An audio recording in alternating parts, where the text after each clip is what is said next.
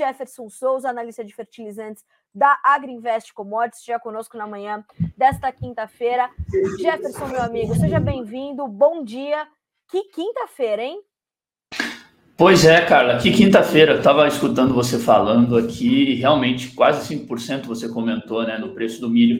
Para nós, no fertilizante, isso é muito importante, Carla, porque o poder de compra do produtor ele é definido pelo preço de venda do milho e da soja dele.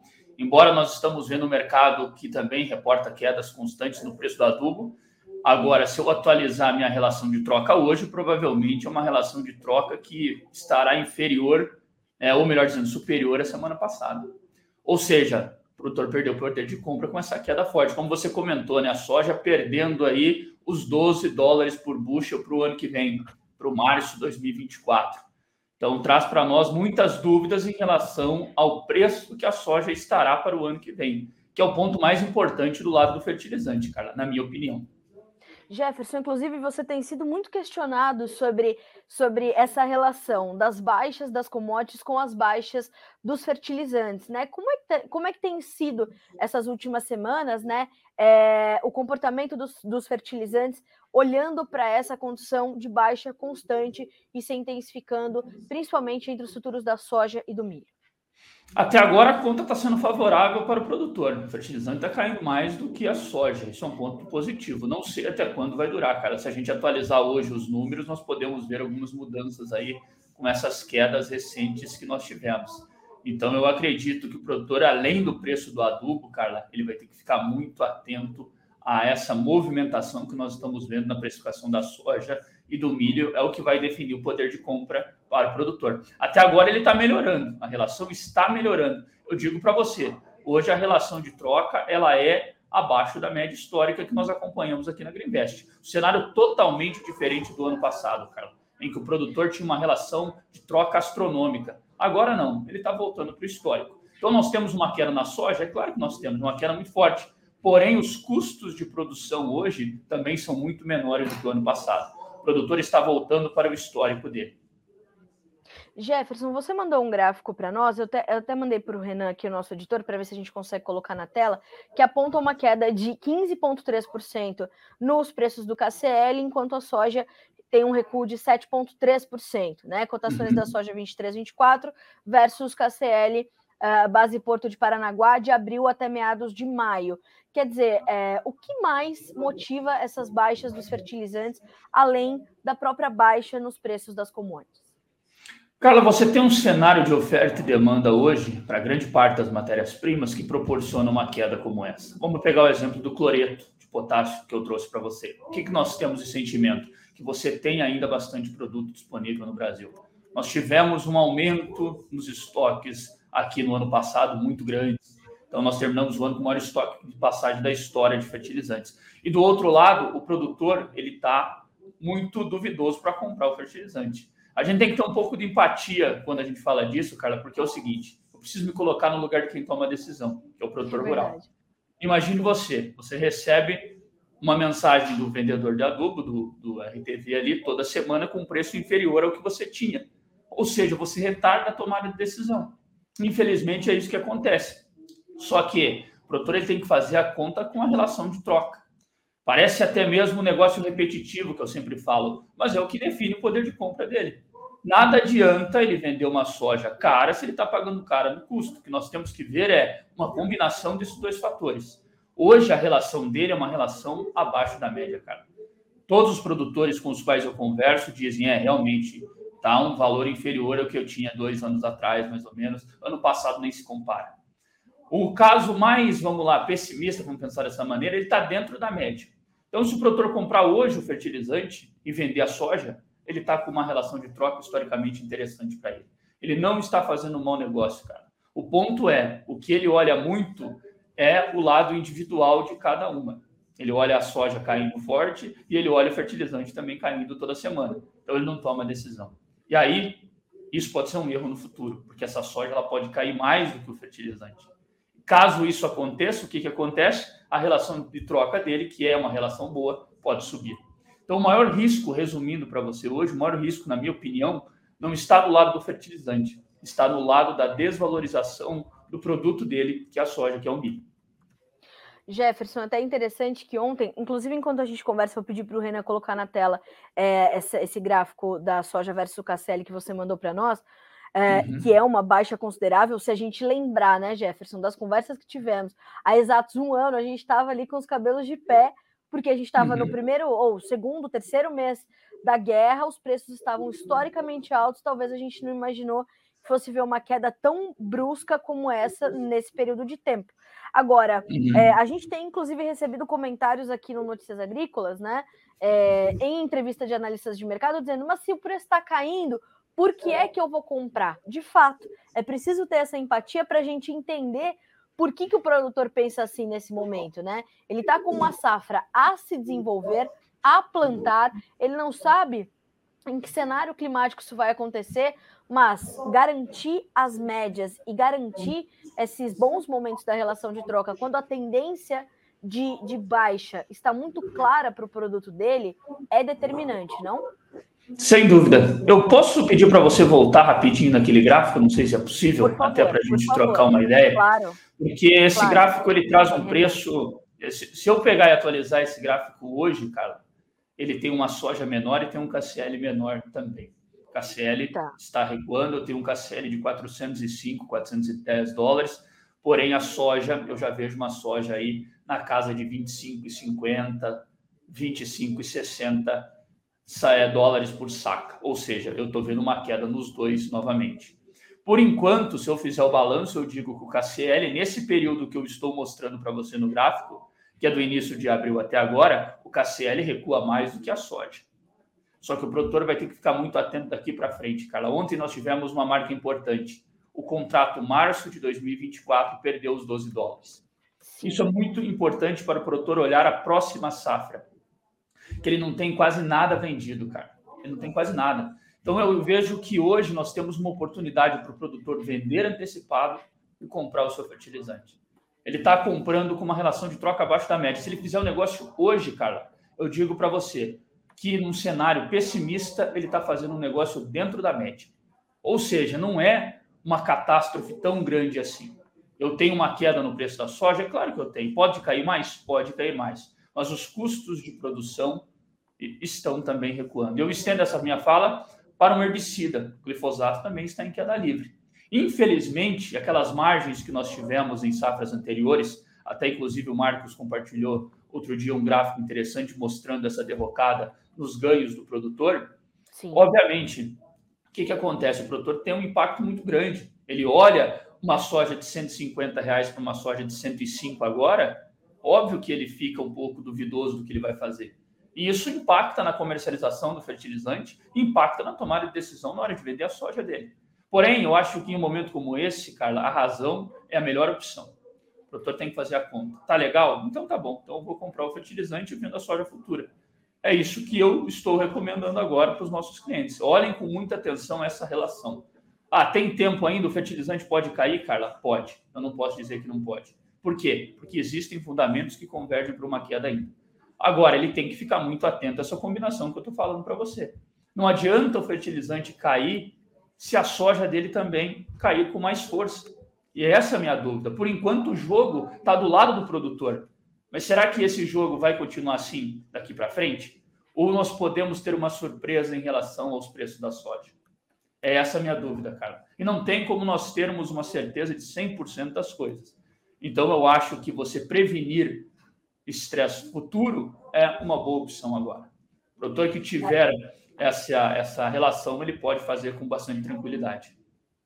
Eu fiz essa, essa exata pergunta ontem para o Eduardo Vanin, que esteve conosco aqui no Bom Dia Agro, seu colega aí na Agriinvest, eu dizia, é hora de da gente começar a avançar com os negócios para evitar preços ainda mais baixos, porque a minha preocupação era a seguinte, né, Jefferson? O que, que nos preocupa mais? O Júlio lutando para manter os 13 e a gente ainda tendo muita soja 22, 23 para comercializar, ou os vencimentos mais longos já perdendo os 12, podendo perder os 11 dólares e a gente não tendo vendido quase nada também. Quer dizer, o produtor está de fato num, num dilema mais uma vez, mas evitar o estresse futuro acho que é a principal manchete e a principal mensagem. Uh, Jefferson, como é que estão os demais grupos de fertilizantes? Ainda falando da soja, já já a gente vira a nossa chavinha para o milho.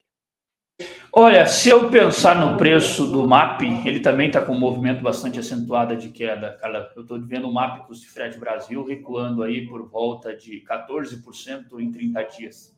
É uma queda bem expressiva, Carla. As cotações estão voltando aos níveis que nós tínhamos lá em 2021.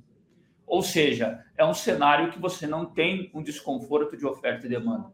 Eu vou pegar um exemplo do MAP. O MAP, por exemplo, nós tivemos a maior importação da história no Brasil de janeiro até abril ao maior volume de mapa disponível para é, a comercialização. Então, nós não temos um estresse com a oferta da matéria-prima. Segundo ponto importante, global. Nós tivemos é, recentemente notícias que a China realmente vai concretizar uma exportação maior de fosfatado. Ou seja, globalmente eu também não tenho nenhum problema.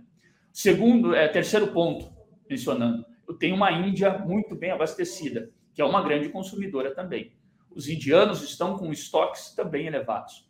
Ou seja, os fundamentos que nós vemos hoje seriam fundamentos que sustentariam uma queda maior no preço.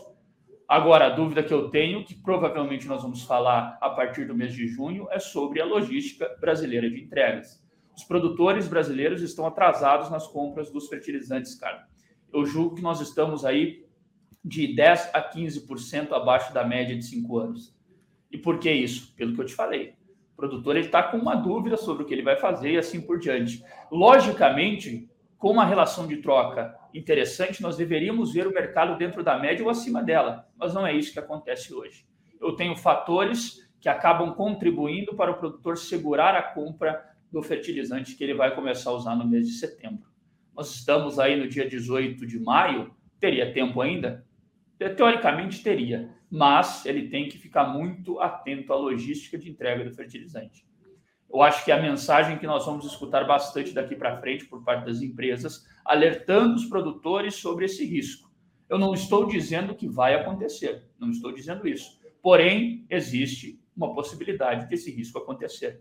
E outra coisa, Carla, nós sabemos também, é, a dinâmica de oferta e demanda, ela muda o preço. Se eu tenho um mercado atrasado, significa que eu vou ver uma grande quantidade de produtores buscando a matéria-prima no mesmo momento. Vou fazer uma analogia com a soja.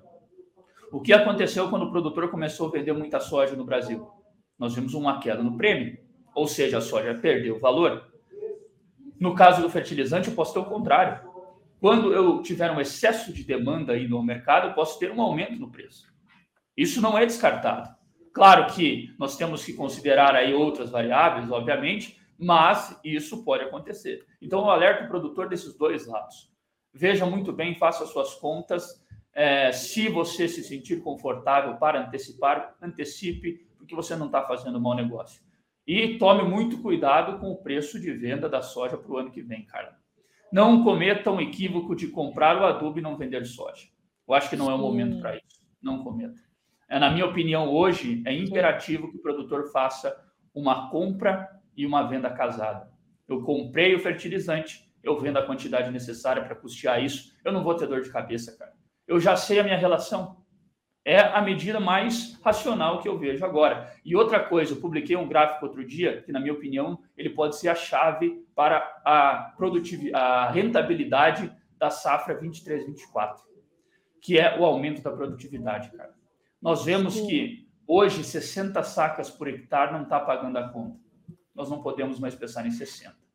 Nós temos que ver um aumento nessa produtividade e quando eu tenho uma relação de troca menor, talvez você fazer uma adubação adequada seja interessante para você garantir uma boa produtividade. Então tem esse lado também.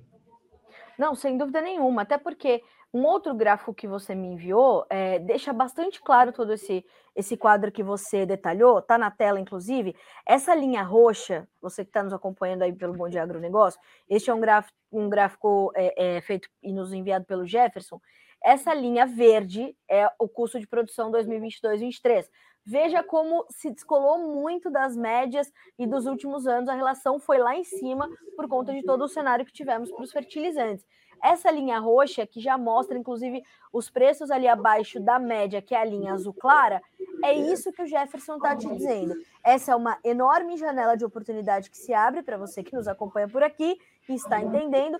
E quando a gente fala sobre essa questão logística, né, Jefferson? A gente não está falando só é, do, do estrangulamento da nossa capacidade, da nossa infraestrutura. Mas o preço pode subir, né, do, do frete desses fertilizantes, dada a alta demanda, e trazer mais é, é, oneração para o produtor que já está com a sua margem de rentabilidade comprometida para a próxima safra.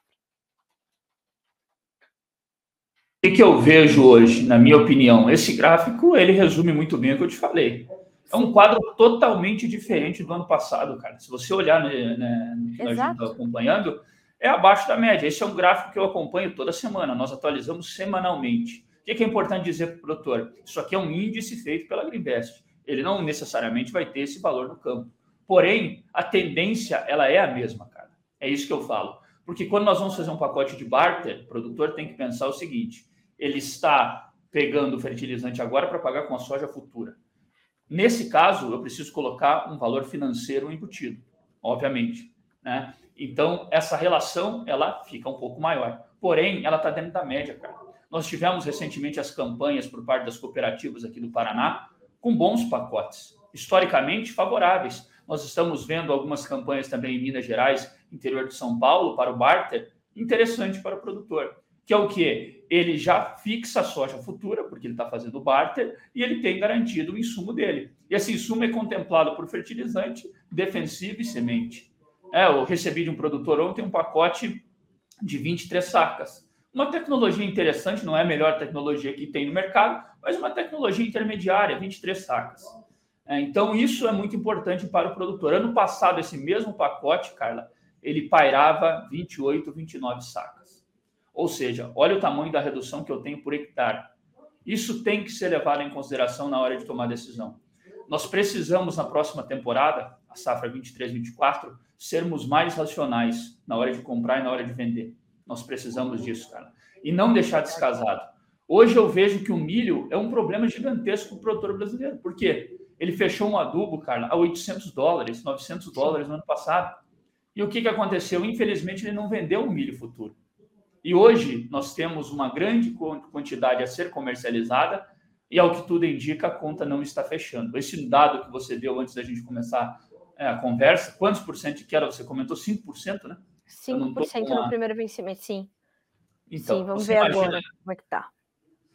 Não paga a conta, cara. Não vai não pagar. Paga. Infelizmente, é. não vai pagar a conta. E aí, claro, nós vamos colocar também algumas dúvidas sobre a área do milho verão no Brasil em relação à soja, como que vai Sem ser. Sem dúvida. Sim. Então, é, algumas regiões Sim. acabam não tendo a possibilidade de mudar, outras têm a possibilidade de mudar. E o produtor vai precisar fazer conta como é, tem. É, é, importantíssimo agora, Carla, ele sentar e fazer conta. Não tem, não tem. É, muitas vezes a emoção, olha, ah, eu vou reduzir a área, vou deixar de plantar, mas será que esse é o caminho? Será que esse é realmente o caminho mais interessante nesse momento? Ou é a hora de o produtor buscar ferramentas para se proteger e etc.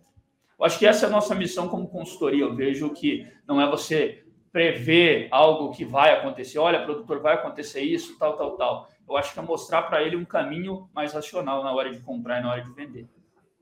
Sem dúvida, até porque ó, a gente está recebendo aqui alguns comentários muito pertinentes, viu, Jefferson, para essa conversa, que diz assim, ó, o Rodrigo Vieira, por exemplo, não é só uma questão de governo, a Super Safra tá, porque tem outras pessoas aqui comentando sobre o governo, né? Uh, a Super Safra está influenciando os preços. Milho safrinha aqui em Goiás está vindo bem, mas os armazéns estão todos cheios de soja ainda. Então, isso está pesando também. Uh, tem empresas falando até em não pegar o milho safrinha de produtores, o que faz muito sentido, embora seja muito perigoso, mas faz muito sentido porque a gente tem uma capacidade de armazenagem mais do que estrangulada, já que a gente aumentou muito a nossa capacidade produtiva e não pensamos, né? Aí sim é um problema estrutural, é um problema de governo. A gente precisa, inclusive, né, é, lembrar de novo o que disse o doutor Roberto Rodrigues, que nós precisaríamos ter embutido no plano safra né, um, um aporte de recursos destinado efetivamente à infraestrutura logística, não temos, e agora a gente vai ter que lidar com esses problemas da abundância. A abundância também gera algumas preocupações, né, Jefferson? Oferta, Carla, pressiona o preço para baixo. Você comentou uma coisa interessante, eu conversando com alguns produtores do MS, é, eles me dizem que realmente vão ter excelentes produtividades. O que é positivo, né, cara? Nós temos que olhar esse lado também, é positivo, porém vai pressionar o preço para baixo. Na minha opinião, a safra 23, 24, que é a safra que nós vamos começar no mês de setembro da soja, ela vai ter como principal é, chave para você aumentar a rentabilidade um aumento na sua produtividade, ou seja, um trabalho da porteira para dentro. Porque a diferença que eu tenho de 60 sacas para 72 sacas é uma diferença muito importante em rentabilidade para o produtor, cara. O que eu vejo hoje, 60 sacas, fica bastante apertado. O produtor tem que buscar aí uma produtividade maior da porteira para dentro e, obviamente, abusar das ferramentas de comercialização. É, ou realmente buscar aí é, head, etc., e não fazer compra descasada. Eu falo para o produtor o seguinte hoje, cara, você quer tomar posição de fertilizante, quer tomar posição de defensivo, faça isso, mas venda sua soja. Não faça a posição descasada, porque sim, o risco sim. que você tem é muito grande. O, o meu medo é a soja do ano que vem é realmente uma dúvida muito grande que nós temos no mercado. Jefferson, como é que como é que está a sua perspectiva, a sua análise para o milho nesse momento diante dessas quedas que não só se acentuam, mas são frequentes e vão tirando aí já tiraram, sei lá, mais 40, 50% do valor de milho é, desde o começo do ano. É uma loucura o que está acontecendo, mas também condizente com essa nossa é, é, potência que a gente tem no campo, né? Não tem, não teria como ser diferente. Carla, a relação está acima da média, infelizmente. Nós saímos uma relação muito boa ah, no mês milho está acima. Está acima da média. Não tem como. O milho hoje, com essa queda, não, não fecha a conta da relação de troca para o milho safrinha 24, por exemplo, né? É, não, não tem como, porque a queda é muito intensa no preço de venda. Imagine você, nós tínhamos o preço do milho em Mato Grosso, que eu acompanho, é, na casa de 62 reais lá em fevereiro. Eu estou fazendo conta agora com 35, 36 reais, cara. Para minha relação, não tem como fechar. É, o fertilizante tem que cair mais 100 dólares para voltar para a média, até mais. Eu tenho que sentar e fazer esses cálculos precisamente. Mas a minha relação de troca do milho é acima da média. É acima da média, se eu pensar no milho safrinha 24.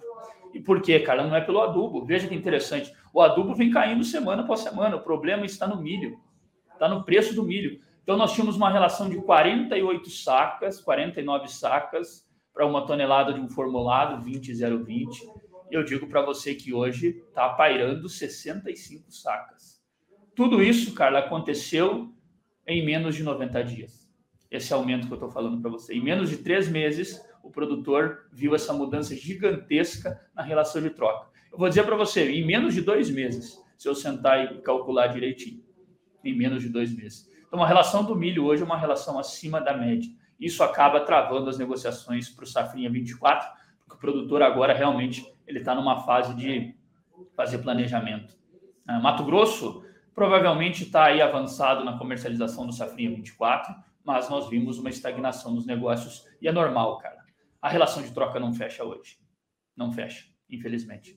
Eu conversei com um produtor é, no mês de, de abril, ele vendeu o milho dele a 9 dólares e comprou o 20,020, a relação de troca dele, 49 sacas abaixo da média. Hoje, esse mesmo produtor, se ele fosse fazer essa operação, a relação dele estaria na casa de 65 sacas, cara, o mesmo produtor. E não é pelo preço do adubo, pelo preço do milho.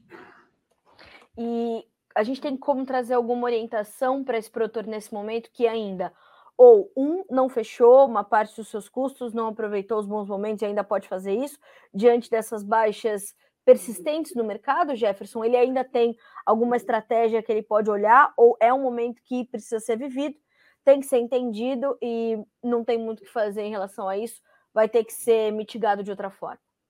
Cara, eu acho que agora é o momento de se aguardar. Não tem o que fazer para o milho safrinha 20. Eu estou falando em custo do 24 do milho safrinha 2024, que é o mercado que começou a rodar no Mato Grosso, etc. Eu não tenho nem preço direito para milho 24, né, cara? Não sei como que vai estar pois é, para frente. Pois é. É. Temos algumas usinas de etanol que acabam fazendo contratos para 24, mas é muito mercado muito raso, não tem precificação hoje para eu fazer conta. Eu estou usando o milho 23 para você ter uma ideia. Eu uso como base o 23 para fazer minha relação de troca. Então, hoje, se eu usar essa base do 23, é uma relação de troca superior à média histórica. Sem dúvida, cara, sem dúvida. Ainda mais com essa queda que você está dizendo hoje aí, provavelmente essa relação de troca ela vai aumentar mais algumas sacas, tirando o poder de compra do produtor. E só para fazer uma, um paralelo, eu não sou é, especialista em café, nada disso, acompanho pouquíssimo o mercado fundamental, Mas a relação de troca eu olho toda semana. E é interessante, Carla, eu tenho uma das melhores relações de troca para o café é, da nossa série histórica, que é uma série que contempla aí de 2014 para cá. É uma das melhores relações, no caso da Auréia, por exemplo. Então veja que interessante, eu tenho hoje para cada cultura um quadro diferente. Para o café, muito boa, para o milho, infelizmente, uma alta muito forte. Então, para os produtores de café, é um momento interessante também do adubo. Bom, Jefferson, olha, é, eu acho que a gente tem aqui uma participação muito grande uh, dos, dos, né, dos, dos, dos, produtores que estão nos acompanhando, enfim, a gente tem aqui é, perguntas e, e, comentários, né? O Paulo Carvalho diz assim: para subir o preço, só se a safra americana quebrar, para estes preços subirem pelo menos 10%, o que a gente não vê agora uma grande possibilidade de uma quebra tão forte, bastante para promover essa alta de pelo menos 10% nos preços, né? E nós temos também o Alberto Tesmer Jefferson dizendo: Bom dia, Carla. Planejamento estratégico é fundamental, avaliar cada detalhe e difundir a regra da divisão de três partes. É por aí, é, é estratégia, tentar de fato é, achar essas janelas que são muito mais rápidas do que antigamente, é algo que a gente sempre fala também nas nossas conversas, né, Jefferson? E aproveitando onde dá, onde dá para compensar essas relações estruturadas e casadas são determinantes. Quer dizer, é momento de rever toda a gestão, né? Exatamente, cara. Eu acho que o produtor agora ele precisa ficar muito atento, não só o custo operacional, Carla, mas também um custo de é, financiamento a longo prazo que nós vimos que foram adquiridos nos últimos anos. Isso preocupa também, né, Carla? Você pode citar, eu posso citar um exemplo para você de uma máquina, de uma colheitadeira. Né? Nós vimos aí o preço que chegou no ano passado. Obviamente, isso é impulsionado por uma demanda brasileira que acaba sendo incentivada por um aumento na soja. Então, hoje nós temos um quadro diferente. E eu sempre falo, produtor rural ele não tem uma moeda dólar real. A moeda do produtor rural é a soja, é o milho. É isso. Pronto. Se ele fizer a conta dessa maneira, ele vai entender muito melhor a dinâmica que ele está fazendo. Para o fertilizante, para o defensivo e para os outros custos que ele tem. Ele precisa entender isso. Se ele tem uma moeda fortalecida, que no caso é uma soja cara, ele tem poder de compra. Se ele tem uma moeda que acaba perdendo valor, que é uma queda na soja, ele também perde poder de compra. Então ele tem que olhar esses dois lados, cara. Esse poder de compra nele, e a melhor forma disso é a relação que eu mostrei aí para vocês. É isso. Não tem muito o que fazermos. Meu amigo, olha, não tenho nem como te agradecer tantas informações ricas, importantes. E para finalizar, veja os comentários da So Alves que aula, muito obrigada. E o Jordano Dalberto diz assim: perfeito, Jefferson. O produtor deve sempre fazer a base troca, não focar em preço e sim em margem da lavoura. Se a gente está alcançando aqui pelo menos 10% da nossa audiência com mudança de, de pensamento, né, Jefferson?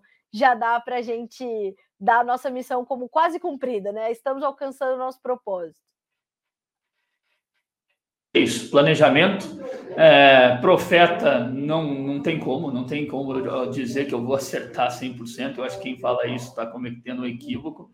Mas se você tiver planejamento, você consegue durar bastante tempo. E é esse o objetivo. Nós estamos correndo uma maratona, não é 100 metros rasos. Então o produtor tem que olhar dessa maneira. É isso. É isso.